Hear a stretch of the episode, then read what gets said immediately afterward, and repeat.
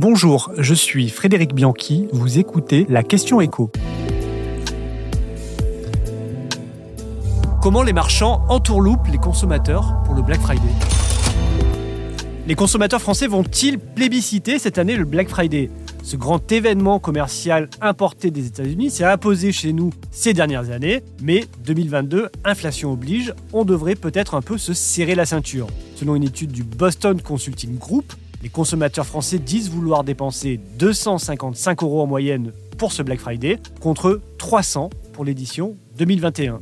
Cette année, l'événement commercial sera surtout l'occasion de faire des bonnes affaires pour Noël. 92% des Français interrogés disent vouloir profiter du Black Friday pour faire leurs courses de Noël, contre 74% en 2021.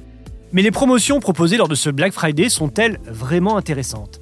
Pas toujours, et il faut vraiment se méfier. On le sait, les commerçants sont tenus de prendre comme prix d'origine le prix le plus bas qu'il a lui-même appliqué durant les 30 jours précédents ce qu'ils font globalement, mais il n'empêche que certains commerçants gonflent artificiellement leur prix le mois précédent l'événement. L'UFC Que Choisir a ainsi déniché 4 exemples de fausses bonnes affaires, et notamment une enceinte vendue 250 euros aujourd'hui sur le site de Darty contre 370 euros auparavant. Sauf que d'autres sites proposent déjà cette enceinte à 250 euros, et Darty l'a proposé même à 238 euros plus tôt dans l'année.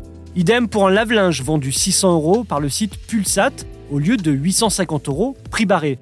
Bah, d'autres sites le proposent à moins de 500 euros sans l'offre Black Friday.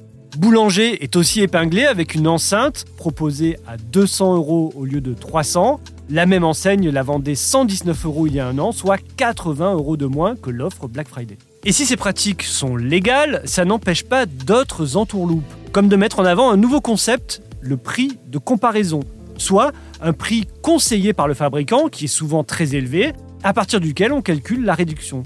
Là, on peut parler de manipulation. Prenons par exemple un ordinateur vendu aujourd'hui par Cdiscount. Le prix barré est de 900 euros et il est proposé à 600 euros par le site, soit 300 euros de moins. Super affaire Sauf que le prix de comparaison n'est pas du tout celui pratiqué par Cdiscount le mois précédent, il était en fait à 740 euros.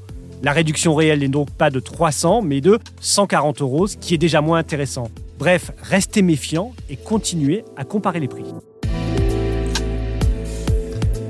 Vous venez d'écouter la question écho, le podcast quotidien pour répondre à toutes les questions que vous vous posez sur l'actualité économique. Abonnez-vous sur votre plateforme d'écoute préférée. N'hésitez pas non plus à nous laisser une note et un commentaire. À bientôt!